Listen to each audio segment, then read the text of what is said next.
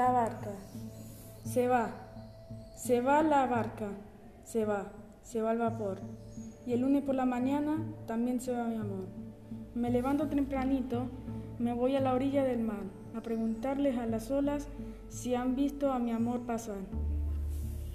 Las olas me responden que sí la han visto pasar, con un ramito de flores prendido en el ojal. Si el agua fuera tinta y el cielo fuera papel, le escribiría una carta a mi querida Isabel.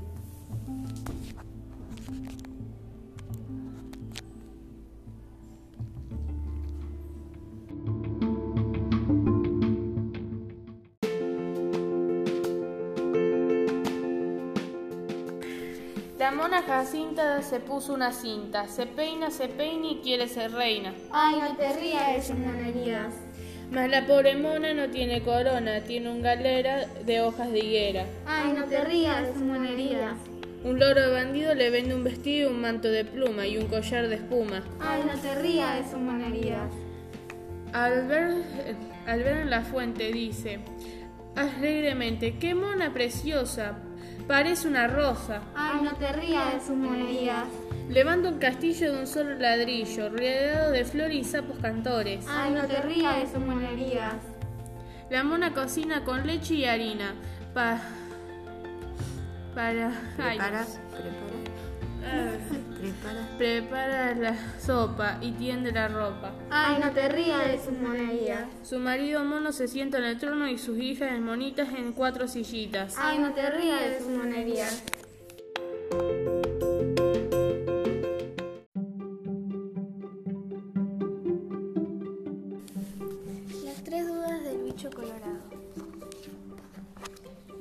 Giraron y giraron y fueron un dragón, fueron un, ja- un jaguar, fueron un inmenso pájaro rojo, un pájaro que cambiaba de color y se convertía en un pájaro negro.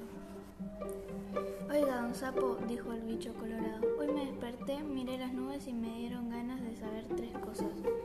Diga no, más, amigo el bicho colorado, ¿Cuánto es un metro para una hormiga? ¿Dónde está el centro se cuando se va? Para... ¿Por qué los peces no se ahogan? ¿Quién apaga las estrellas?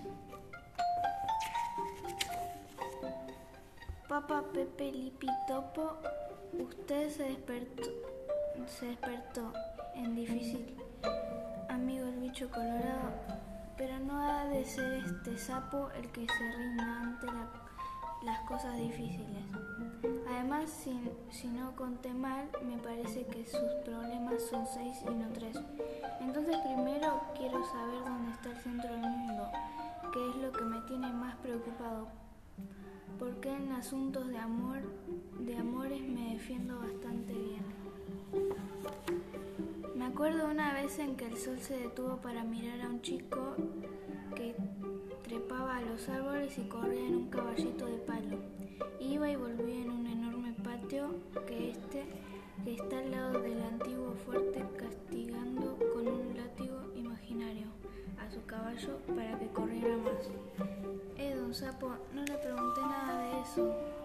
No se apure que a veces las, las respuestas vienen del lado que uno menos lo espera, el sol. No, menos espera. El sol. El sol, cualquiera sabe, pasa justo al mediodía por el centro del mundo. También cualquiera sabe que al mediodía puede verse el sol sobre Fortín Lavalle. Y como el sol no se va a detener en cualquier parte, fue aquí donde se paró, donde estaba este, ese antiguo fuerte en el que todavía quedan huellas. ¿Aquí es el centro del mundo? Segurísimo. Aquí, entre la villa Río Ber- Bermejito y Fortín Lavalle, está el centro del mundo, aunque no lo sabe casi nadie. Y yo que pensaba que íbamos en cualquier parte, voy corriendo a contarle al piojo.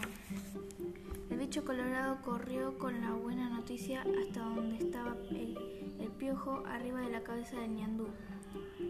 Añamenbuy, dijo el piojo. Esta, sí que es una buena noticia. vos sí que sos un amigo, me trajiste la noticia del año. Voy corriendo a decirle al yacaré que nosotros vivimos en el centro del mundo.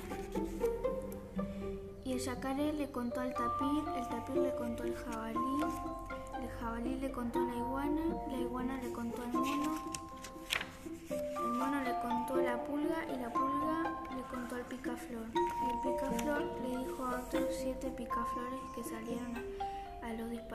llevarle la noticia por todo el monte.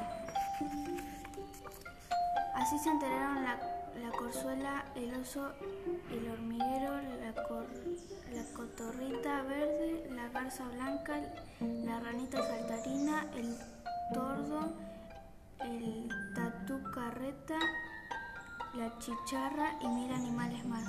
Y aunque nadie tenía ganas de contarles, también se, enteraron la lechuza y la vizcacha. ¿Se da cuenta, amiga vizcacha? dijo la lechuza. ¿Se da cuenta de las barbaridades que dicen estos bichos? No tienen remedio, no van a aprender nunca. La culpa de todo lo tiene ese sapo mentiroso, gritó la lechuza. Y sus amigos, el piojo, la pulga y el bicho colorado, agregó la vizcacha. Y el yacaré. Mire si, si este va a ser el centro del mundo, concluyó la vizcacha. Lechuza se quedó callada pensando muy preocupada, después dijo. ¿Y si fuera cierto, doña Vizcacha? ¿Qué pasaría si fuera, cierto? Ay, doña Lechuza, no me diga que usted también le cree al sapo mentiroso.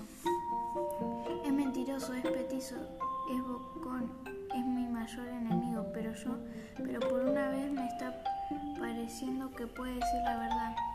Ay, ay, a lo que nos lleva, a lo que nos lleva la vida, se, se lamentó la vizcacha. Nunca hubiera pensado que usted pudiera creerle ese sapo. ¿Sabe qué pasa? Esta, esta vez dijo una cosa que yo también supe conocer hace mucho, pero mucho tiempo. ¿Qué dijo?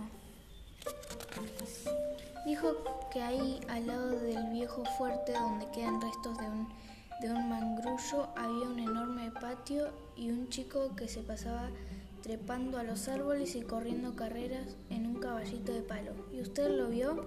Con, es- con estos grandes ojos que tengo, porque ese mangrullo me estaba parar, me gustaba pararme y mirar a los chicos que iban a una escuelita que quedaba justo al frente, cruzando el camino. Aunque pasaron un montón de años, me acuerdo muy bien. Entonces, ¿es cierto que ahí estaba el centro del mundo? Capaz que sí. Me extraña que el sapo más mentiroso por una vez en la vida diga la verdad. Y cuando dijo esto, a la lechuza se le cayó una lágrima. Tener que admitir que el sapo no estaba mintiendo le dolía en lo más secreto de su corazón. No dijo nada, nada más se alejó volando bajito como vuelan las lechuzas para irse muy lejos por un largo tiempo. Mientras tanto, en todo el monte, ahí donde comienza el impenetrable chaqueño, los bichos con pelos y los bichos con plumas corren y vuelan de un lado para, para el otro, contentos, muy contentos, porque ahora saben que ese es el centro del mundo.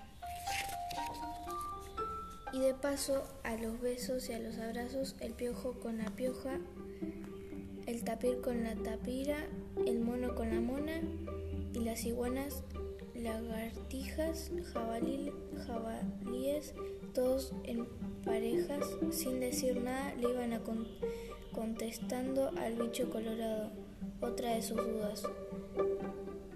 Todos los tiempos son buenos para andar enamorados.